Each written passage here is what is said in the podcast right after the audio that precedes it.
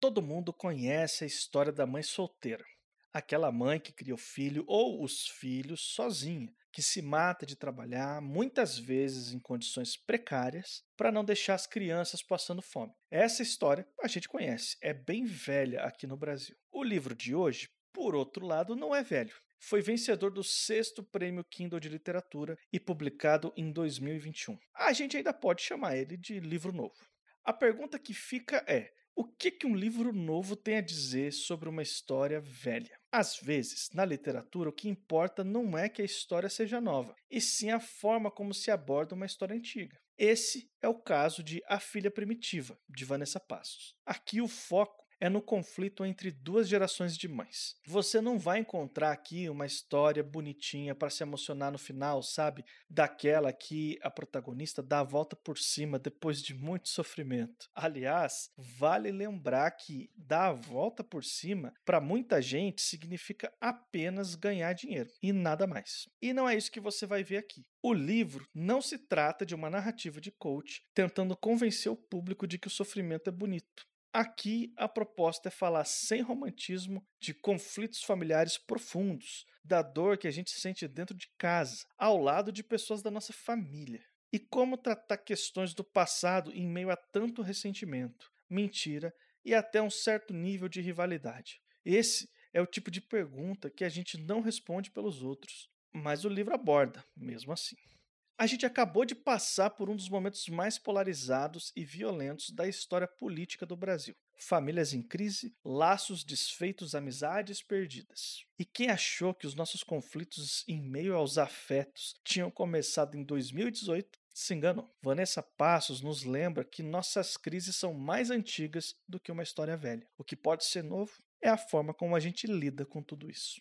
Esse é o Suposta Leitura, seu podcast quinzenal de literatura. Eu sou o Lucas Mota. E eu sou a Ana Raíssa. E hoje a gente vai falar sobre o elogiado livro da Vanessa Passos, que ganhou a sexta edição do Prêmio Kindle de Literatura, que é A Filha Primitiva. Mais um desses livros para deixar a gente meio triste das ideias, meio abatido, sei lá, um livro que é um soco na cara, o tipo de leitura que a gente gosta de recomendar aqui, com bastante frequência no suposto leitura. Então, eu sabia logo de cara que esse livro era pra gente, por isso que a gente trouxe aqui para conversar. Mas vamos falar sobre ele logo depois dos recados. Um recadinho rápido para vocês é que na semana do carnaval não vai ter suposta leitura por conta das correrias de feriado, mas a gente volta na semana seguinte, dia 1 de março, a gente retoma a nossa programação normal. Se você está chegando aqui no Suposta Leitura pela primeira vez, seja muito bem-vindo, bem-vinda, bem-vinde. Eu quero te lembrar que isso aqui é um podcast quinzenal. A cada duas semanas, sempre às quartas-feiras, sai um episódio novo falando de literatura. Esse aqui é um espaço seguro para você ouvir, se quiser depois participar lá do nosso grupo no Telegram, trocar uma ideia, enfim. Para você não perder os episódios, assina o feed do Suposta Leitura em qualquer aplicativo de podcast da sua preferência. A gente está em todos, incluindo o Spotify. Quando você for assinar, também dá uma força pra gente, deixa lá os seus cinco estrelas, deixa uma avaliação, porque isso ajuda pra caramba o podcast a ser recomendado para novos ouvintes. Se você quiser seguir a gente nas redes sociais, nós estamos no Twitter, no Instagram e no Telegram, é arroba suposta leitura nos três. Se quiser mandar um e-mail pra gente, é supostaleitura.gmail.com. Eu sou o Lucas Mota, eu também tô no Twitter e no Instagram, no arroba mrlucasmota. Eu também tô lá no Twitter, é Ana Raíssa, tudo junto com dois N's, dois R's e dois S's. A Filha Primitiva é vencedor do prêmio Kindle de Literatura de 2022 então do, ano, do longínquo ano passado, porque 2023 já chegou chegando, né? E é da Vanessa Passos. Vanessa Passos é cearense, é professora de literatura, é professora de escrita criativa, é doutoranda em literatura e assim como 2023 ela também chegou chegando. Esse livro, ele tá no Kindle Unlimited, se você quiser, ou, né, você pode comprar o, e-book ou a, a, versão impressa e ele tem a introdução da Giovanna Mandalosso, se você conhece, se você anda lendo literatura contemporânea, você conhece a Giovana pelo menos de nome. E a Vanessa entrega pra gente um livro curtinho. E como o Lucas falou, é daquele tipo que a gente gosta de indicar aqui. Então você pensa assim: ah, é um livro curtinho. E você acaba com no chão. Então nós vamos falar sobre ele agora. E se você, cara, go gostar dessa discussão, vai lá, aproveita que tá no Kindle Unlimited. Ou, né, aproveita aí, e, que é. Não é a Amazon espolhando nenhum editor e nenhum autor, né? Publicando, então vai valer a pena Tenho certeza. A Filha Primitiva é uma história até bem curta, a gente pode dizer que é uma novela, talvez, que vai contar a história de duas mães, né? Uma mãe e a sua filha, que também é uma mãe. Então a gente está trabalhando aqui com três gerações de mulheres, mas a gente acompanha principalmente o conflito das duas mais velhas, da avó e da mãe, e sempre pelo ponto de vista da filha do meio, assim, que é da geração do meio, que é, é a única que é filha e mãe ao mesmo tempo, no momento da história aqui. Eu não sei se é muito legal eu entregar muito dessa sinopse, porque esse aqui é um livro que não é focado em grandes acontecimentos, em grandes revelações, em grandes viradas. Ele é focado em conflito familiar, em conflito de gerações, em mágoas do passado, ressentimento, coisas mal resolvidas mesmo. É o, é o tipo de história que vai te incomodar desde o começo. Eu sempre falo isso, já falei isso aqui no Suposta Leitura, mas eu falo isso também na, né, lá no meu Twitter direto, que a, a literatura ela não tem que ser agradável. E muitas vezes ela não vai ser agradável. Esse livro aqui é um exemplo perfeito disso, porque não é um livro agradável. Ele é um livro realmente para incomodar você em vários sentidos. E é claro que eu estou falando das, das, temáticas tratadas, porque em termos de prosa, a prosa é excelente, ela é muito agradável, é muito bom de se ler. A densidade vem dos temas. O desafio aos leitores está nos temas tratados e discutidos aqui. Como sempre, eu lembro aí, principalmente para os ouvintes que estão chegando agora, que os nossos episódios aqui são episódios de análise, então a gente fala abertamente sobre o livro, pode ser que tenham spoilers, tá bom? Se você se incomoda, talvez seja legal você pausar, ler o livro, depois você volta aqui para ouvir a nossa opinião. Raiz, primeira pergunta para você já, logo de cara. Lá vamos. Eu li esse livro muito motivado pelo prêmio Kindle de literatura, porque eu vi que ele foi campeão do ano passado e eu li a sinopse e eu falei, ok, talvez isso seja o tipo de leitura que eu gostaria, que me agradaria. E eu li esse livro muito rápido assim, em menos de uma semana. Eu li, eu não, não, sei se, acho que talvez dois, três dias de leitura eu li esse livro, sabe? Ele não é um livro grande, ele é um, é um livro pequeno, dá para ler rápido, mas ele também é muito denso nas temáticas. Então é um livro que ele me incomodou do começo ao fim. É um, é um livro que me fez sentir dor do começo ao fim. E eu terminei achando uma das melhores coisas que eu li no ano passado. Por muito pouco ele não entra na minha lista de melhores leituras. Mas eu queria dizer para você, eu queria perguntar para você o seguinte, porque isso aqui foi uma recomendação minha. Eu que trouxe a ideia da gente gravar sobre esse livro, apostando que talvez você pudesse gostar. Eu quero saber se eu acertei. Você gostou do livro? O que, que você achou? eu gostei. E senti as mesmas coisas que você, também li rápido, assim como você. A coisa mais leve, assim. Ele me fez ter vontade de ler todos os outros ganhadores do prêmio Kindle, que é um prêmio que eu nunca. Não, assim, não foi esnobada, mas que eu nunca prestei atenção por falta de agenda de leitura, né? Se a gente for seguir tudo assim, daqui a pouco tem que ler Vencedor do Jabuti, coisas. Mas assim, eu, eu, sempre ouvi falar, sempre achei uma, uma iniciativa muito bacana mas não tinha tempo de nem de acompanhar, sabe, quem estava ali. E aí, quando a gente leu O Pássaro Secreto, falei, cara, que também é um dos ganhadores desse prêmio, eu pensei, cara, vale a pena dar uma olhada. Mas ficou por isso mesmo. Então, esse livro me deu vontade de ler outros, porque, né, de dois, acho que teve, são cinco edições desse prêmio, já li dois. Só uma correção, são seis edições, essa aqui foi a sexta que a Vanessa ganhou. Você acertou, né, não, de que eu gostaria, assim, gostei, é o tipo de leitura que eu acho que se eu tivesse lido também, eu teria te indicado. Se eu tivesse lido primeiro. É uma leitura daquelas, assim, que você cria empatia pelo personagem, pelas personagens, pela dor, não pela simpatia, porque a personagem principal, ela não é uma personagem para você gostar. Se fosse uma pessoa com quem você convivesse sem saber todas as dores, as frustrações e as questões dela, você provavelmente não gostaria dela. Ela é uma mulher que dá aula e ela não gosta da aula, então ela tá meio nem aí para os alunos, embora ela fale que gosta de dar aula de literatura. Na universidade também parece que ela não tem, ela é doutoranda em literatura e na universidade também parece que ela não tem lá muitos, né? Tirando um professor com quem ela tem um caso, não tem muito muita relação interpessoal lá. A vizinha não gosta dela, ela não gosta da mãe, então assim, né? Então a empatia por ela e pela própria mãe vem pela dor porque é um negócio inacreditável. Pai. Tem algumas horas que você fica assim, não, minha filha, larga a mão desse negócio, porque você está caçando coisa para sofrer. Então ela tem essas questões, ela tem questões com a mãe. A mãe é uma evangélica muito fervorosa, então ela tem essas questões, porque a mãe quer que ela seja, que ela se converta. mas ao mesmo tempo a história da mãe é triste, triste, triste, triste. Quanto mais você sabe da história da mãe, mais triste é. E você não deixa de ter empatia por essa mãe. Ela tem uma neném de quem ela não gosta. E assim, a gente tá falando ela, a mãe, a neném, porque as personagens não têm nome. O que universaliza né, essa discussão. Principalmente quando a gente pensa em Brasil e tal. Mas eu acho que é uma condição meio. Aliás, eu li um texto muito interessante sobre essa coisa de universalizar.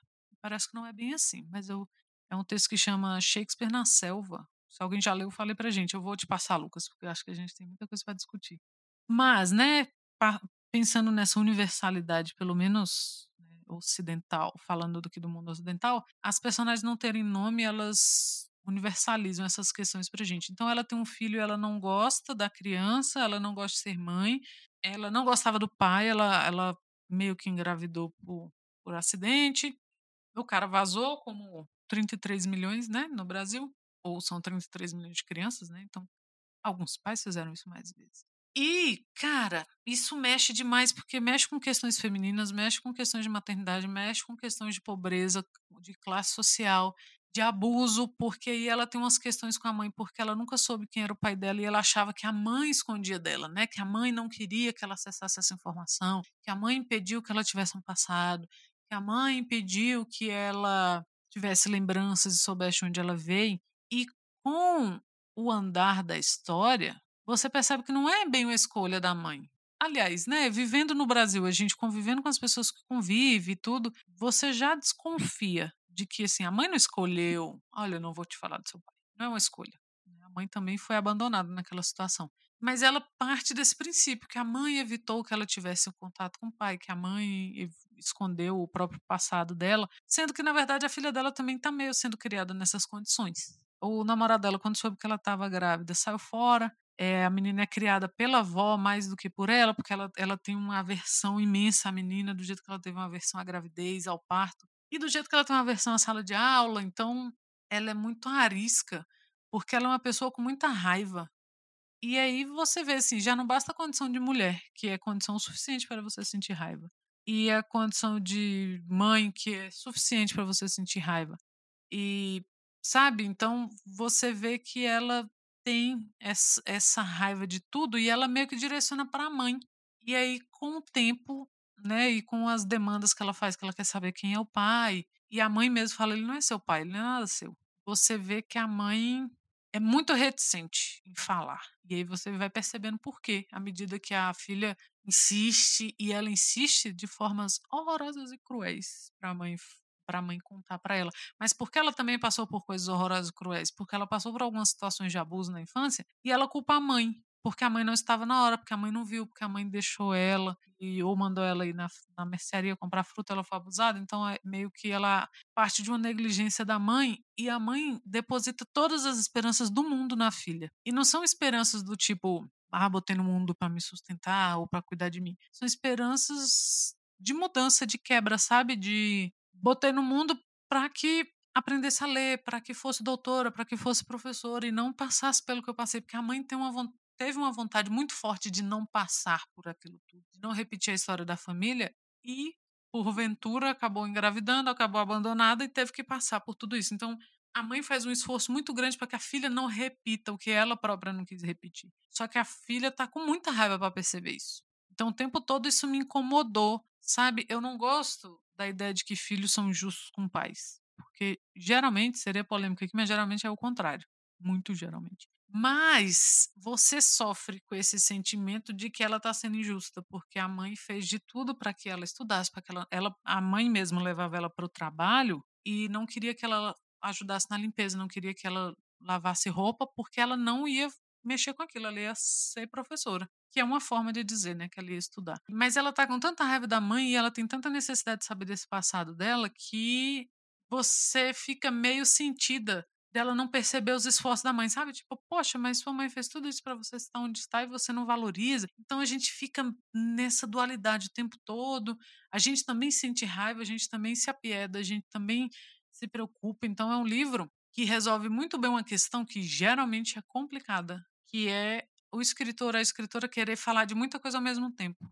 Mas como esses livros eles têm a mesma costura que é a condição feminina, essas muitas coisas não se perdem porque você está falando né, de questão social, de relação mãe e filho, de relação filho e mãe, de relação maternidade. Tudo isso é perpassado pela condição da mulher, então não se perde esse tanto de coisa. Então eu acho que é um livro que tem muita coisa para falar, muita coisa para ser dita, num soco só.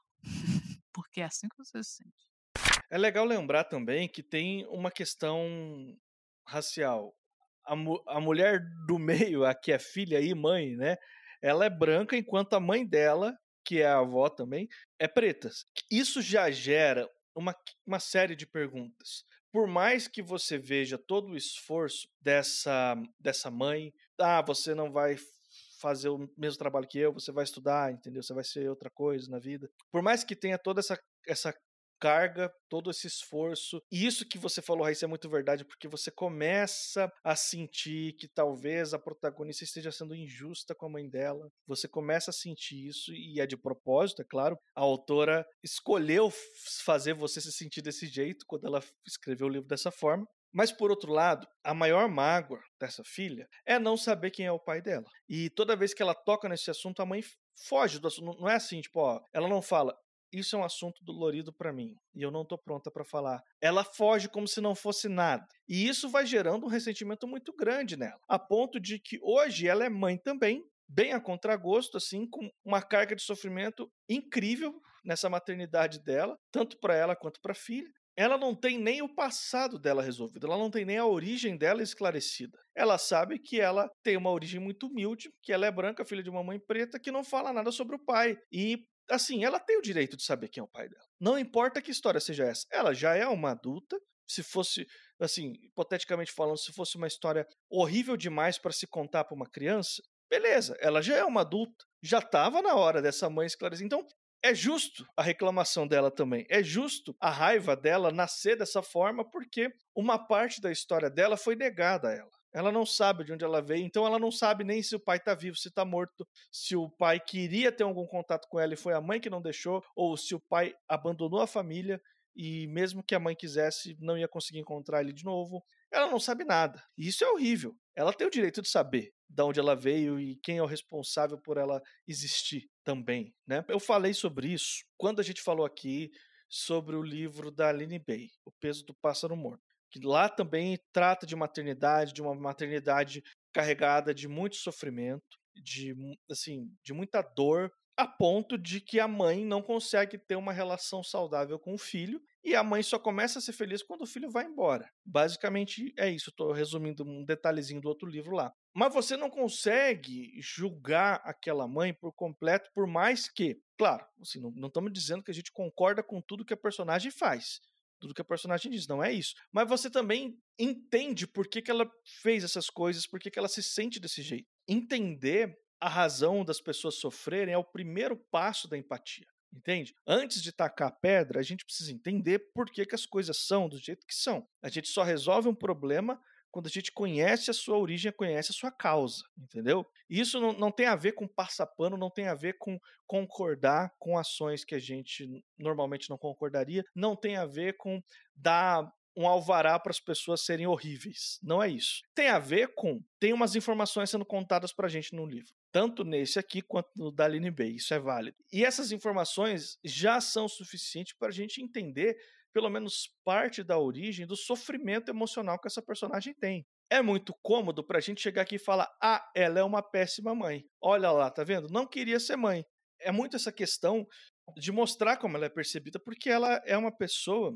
Ela tem um relacionamento que não é o cara que é pai da filha dela. Mas ela tem um relacionamento com outro cara mais velho, que também é professor, e ele tá numa outra vibe, ele já tá assim numa de que vai se aposentar, e, e ele faz uma proposta para ela de: ah, vamos casar, vamos ter muitos filhos, eu quero cuidar dessas crianças, você não precisa largar os seus estudos, o seu doutorado, seja lá o que for a sua carreira acadêmica, eu vou cuidar das crianças para você, você só me dá as crianças, eu faço tudo em casa porque eu vou me aposentar, e você continua a sua vida profissional e tal. E de repente ela fala: não, não é isso que eu quero, e tipo, e ela fica muito irritada irritada com essa proposta. É muito fácil pra gente chegar aqui, é muito cômodo pra gente chegar aqui, olha que mulher horrível, o cara oferecer uma proposta perfeita para ela, por que, que ela foi dizer que não? Onde já se viu ela dizer não para um negócio desse? Mas ela tem todo o direito de não querer isso daí por qualquer razão que seja, entendeu?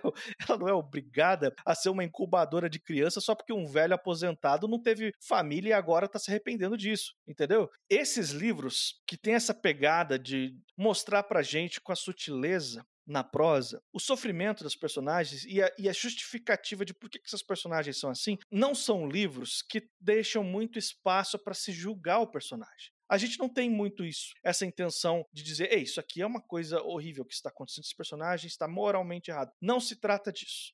Se trata de entender a origem do sofrimento que um pode ter causado no outro. Por que, que as pessoas são assim e para onde nós vamos a partir disso? E tudo isso é coroado com uma cena final que é uma das coisas mais simples e mais bonitas que eu já li em um livro para se encerrar uma história. É uma cena onde a, a mãe, a avó, a mais velha, né?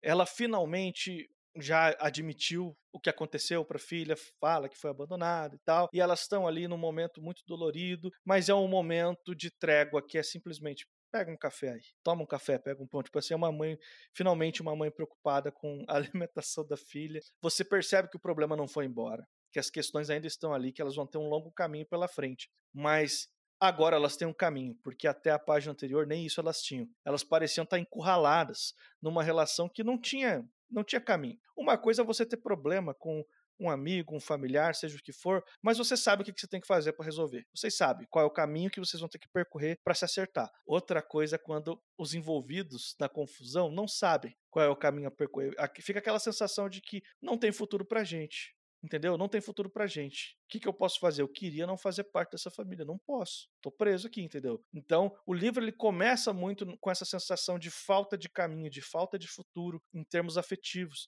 e ele termina mostrando que não tá nada resolvido, mas agora nós temos um caminho. A partir de agora que a verdade é conhecida, a gente sabe por onde a gente tem que seguir. E eu gostei muito disso, sabe? Porque não é um livro que tem um final feliz propriamente dito porque não é feliz. Mas é um livro que, que trata com, com sensibilidade de, de todas as questões familiares, dilemas. A gente tem, né? Você falou aí que a mãe é super religiosa, a filha é super cética, né? Não acredita em nada, é o oposto, assim. Então, às vezes, a discordância parece que é assim eh, sobre as, os mais mínimos detalhes da vida parece que é motivo de, de quase sair na mão sabe? De, de virar uma briga um negócio gigantesco um negócio horrível. E como que isso acontece num livro com tão poucas páginas e a gente está lidando com tantos tantos problemas com tantos temas sem perder o impacto sem ficar também aquela coisa exagerada porque ele é sensível quando ele precisa ser ele é cruel quando ele precisa ser aquela coisa que eu sempre falo aqui também ele tem a medida certa da coisa, e ele termina na hora que ele tem que terminar. Você tem um livro aparentemente simples, uma história de uma mãe em conflito com sua filha.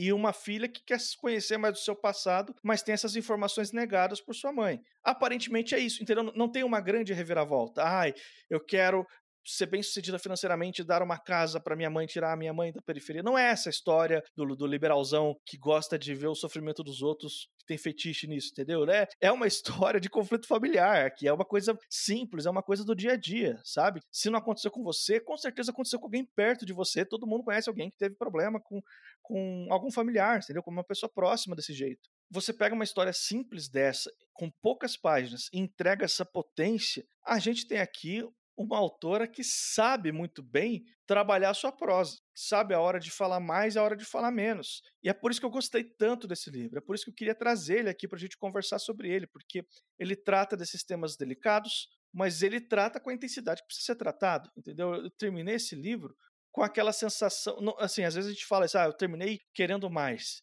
querendo que essa história continuasse. Eu terminei 100% satisfeito porque terminou onde tinha que terminar, entendeu? Eu não queria que tivesse uma cena posterior com um abraço entre as duas.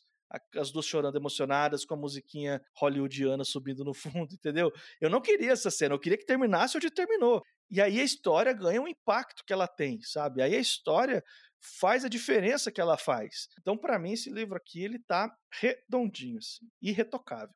Uma coisa que me veio à cabeça enquanto eu te ouvia é que, embora seja um livro de muito sofrimento, de muito pesar, de muitas coisas, gostaria de deixar um sublinhado aqui. Ele não é um livro de sofrimento desnecessário. É uma característica do pensamento neoliberal, bem como você falou. Você botar o personagem para sofrer ali porque sim, sabe? E a gente achar bom. Meu Deus, a pessoa tá, tá se lascando, se lascando, se lascando e a gente tá achando ótimo. E isso que chama. Então, o que que aconteceu, por exemplo, com Conto da Aya, a série? Assisti a primeira temporada, maravilhoso. Segunda, boa. Larguei de mão. Parem de fazer essa mulher sofrer, pelo amor de Deus. Sacou? É, é você. E geralmente você coloca nessa posição de sofrimento pessoas vulneráveis. É mulher, é, sabe, outras minorias, é uma mãe. E aí as pessoas gostam de ver aquilo. E quanto mais sofrimento, mais aquilo da audiência, principalmente em, em série. Aí você põe a mulher pra ser estuprada sabe? Nossa, inclui o estupro aqui onde não tem, no Game of Thrones, por exemplo. E aí você vai colocando aquela pessoa para sofrer, porque sim. E aí você põe aquela, aquela arena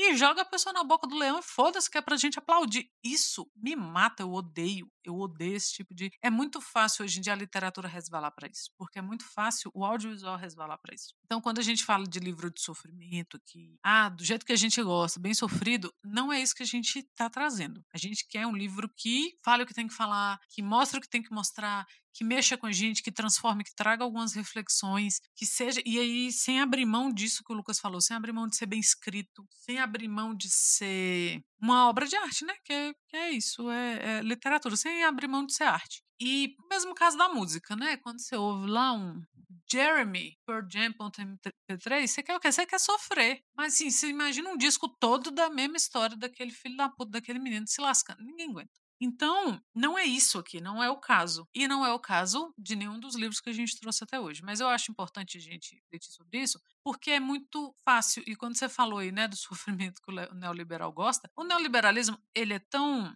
sorrateiro e ele é tão maldoso que ele tem entrado, sabe, por essas brechas na arte. E a gente tem passado por isso. E não é isso que tem aqui. Não há sofrimento desnecessário. Não, não que sofrimento seja necessário, mas vocês entenderam. Para a trama. Não tem nenhum momento que você pensa assim, putz, porra, vai lascar essa mulher de novo, sabe? Que é o caso de um livro que eu nunca li, mas já vou criticar. Porque não, né? Estou aqui no meu podcast, estou sentado aqui na minha casa, então, que é um livro que chama Uma Vida Pequena. Muita gente gosta desse livro e muita gente desgosta desse livro. E eu já tive muita vontade de ler, embora vocês saibam que eu não sou uma leitora, não, não sou uma leitora de calhamação. O que que me fez desistir de ler esse livro? As críticas, as boas críticas negativas a ele. Foi, não foi pouco, não foram poucas as vezes que eu ouvi as pessoas falando exatamente isso. A autora arrasta o sofrimento daquele personagem por 800 páginas só pelo prazer de ver o cara sofrendo e ver depois o, o, os leitores assim, caralho, que livraço e é o tipo de livro que não me interessa. Pode ser que não seja, mas eu já estou convencida pelo. Porque leitura é isso, né? Leitura é uma construção disso. Então eu já estou convencida pelo que foi construído a respeito dessa crítica negativa. E não é o caso aqui. É um livro de sofrimento pelo sofrimento. É um sofrimento que mexe com a gente. E você citou a Aline Bay, muito bem citado, eu lembrei dela o tempo todo, mas não é aquele caso de a escrita se parece, a história se parece. Não. As duas autoras são muito diferentes em, em suas peculiaridades, né? Mas sabe aquelas indicações meio. Se você gostou de tal coisa, talvez você goste de X. É isso. Se você gostou de, de um dos livros da Aline Bay, você vai gostar da Vanessa Passos, porque elas têm. A escrita não é igual, a história não é igual, mas a sensibilidade e a habilidade como escritoras se emparelham, assim. Então, vale muito a pena. Sei que muita gente que ouve a gente gosta muito da Aline Bay, então leiam Vanessa Passos também. Pois é, né? Essas narrativas, como por exemplo o livro aqui da, da Vanessa Passos, é um é um livro quase que como se fosse pelo direito da mulher sentir dor, né? Quase que, tipo, lembrando a gente, olha só, tem uma série de questões que vocês não estão vendo, que vocês não estão lembrando. E é engraçado, porque dentro do próprio livro isso tá meio que descrito de uma certa forma que a mãe dela, ela passou pelo, pelo problema do abandono, e sofreu um monte por causa disso e teve um trabalho assim monumental de criar a filha sozinha. Em teoria, de que que a gente pensa, poxa, essa mãe deveria ter muita, muita empatia com os dilemas da filha, porque ela olha o sofrimento tanto do sofrimento que ela passou. Ela não deveria ser a primeira a ser sensível. A empatia não é tão intuitiva quanto o sofrimento, gente. A empatia é um exercício, o sofrimento não. É, a empatia não é algo garantido na vida. A gente precisa aprender, a gente precisa praticar. O sofrimento não. Isso é garantido. A gente não tem que aprender a sofrer, a gente vai sofrer de qualquer jeito por uma razão ou por outra, entende? Então, você percebe dos dois lados, tanto da mãe quanto da filha, muitas vezes essa falta de empatia uma com a outra. Elas não conseguem se entender e elas não conseguem também se dar conta que elas não são inimigas. Não, uma não é responsável pelo sofrimento da outra. Assim, tem outras questões, se elas aprendessem a, a, ter esse desenvolvimento emocional e tal, de, de, conversar de uma forma mais saudável, talvez muita coisa elas conseguiriam resolver, mas não se trata disso, se trata de que nenhuma das duas quis essa vida. Isso foi meio que forçado para elas. Elas não tinham para onde fugir, elas não tinham como fugir disso. E agora o que sobrou é isso: é lidar com essa relação que é mais doída do que qualquer outra coisa. Né? É um livro pelo direito de sentir dor mesmo. Né? É, não, exatamente. Você chegou num bom ponto aí que não resume, mas que explica bastante do que esse livro vem trazer pra gente. Raiz, tendo dito isso, para quem você recomenda a filha primitiva? Para homens. Para homens, para pessoas que vieram daquela família margarina. O que é bom, não é uma crítica, mas são pouquíssimas pessoas, né? Aquela família de propaganda de margarina, assim, todo mundo junto, todo mundo se ama, criado num ambiente super saudável. E então, se você quer abrir um pouquinho mais seus horizontes, por favor. E homens no geral. Eu achei excelente a recomendação, eu reforço, endosso tudo. E com isso a gente vai encerrando o nosso episódio de hoje, a nossa discussão do livro de hoje. Eu sou o Lucas. Eu sou a Ana Raíssa. E daqui 15 dias estamos de volta.